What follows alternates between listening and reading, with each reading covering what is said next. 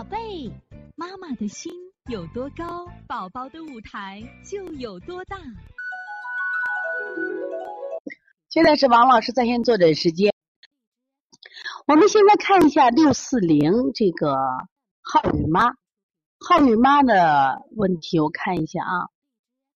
坚持给孩子推拿，一身体女儿从小体质很，坚持给孩子推拿，身体好了，发烧到三十九度七。然后呢，中性粒细和白细胞高，婆婆打了六天吊瓶，烧了五天，烧退了咳嗽。后来是支原体，支原体，然后呢，这个又要吊瓶。考虑孩子打了几天以后，吃三天阿奇霉素和费里咳合剂，医生换了药了，是吃三天的红霉罗红霉素和鱼腥草口服液。如果没好，还打针，又打了三天阿奇，清嗓，嗯，没有痰。现在所有的药和针都停了。来回半个多月，感觉孩子太虚了，当晚就按了扶正的手法，不知对不对？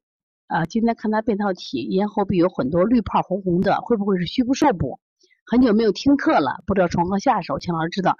首先你拍这个舌头啊，我刚看有点虚，有点虚。然后呢，我现在看一下啊，这个舌头呢，现在偏相对的还偏较瘦小。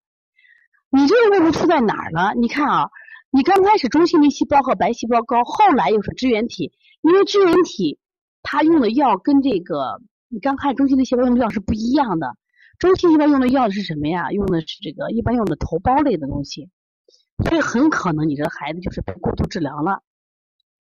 你这样的还好不了，我觉得就是确实虚了，虚了用扶正没有问题。另外，如果他这个咽后壁如果滤泡增生的话啊，你做一下刮拭天柱骨，刮拭啊，拿那个刮痧板或者手的那个鱼际。啊，下推那个天柱骨，关键问题，他最近食物是怎么样子的？你虽然一直孩指着孩子的治疗，我不知道你在这个过程中有没有这个复发的迹象，是不是孩子吃有什么问题没有？而且天气最近有变化没有？再一个，你的中性粒细胞当时有多高？竟然打了六天吊瓶，就白细胞有多高？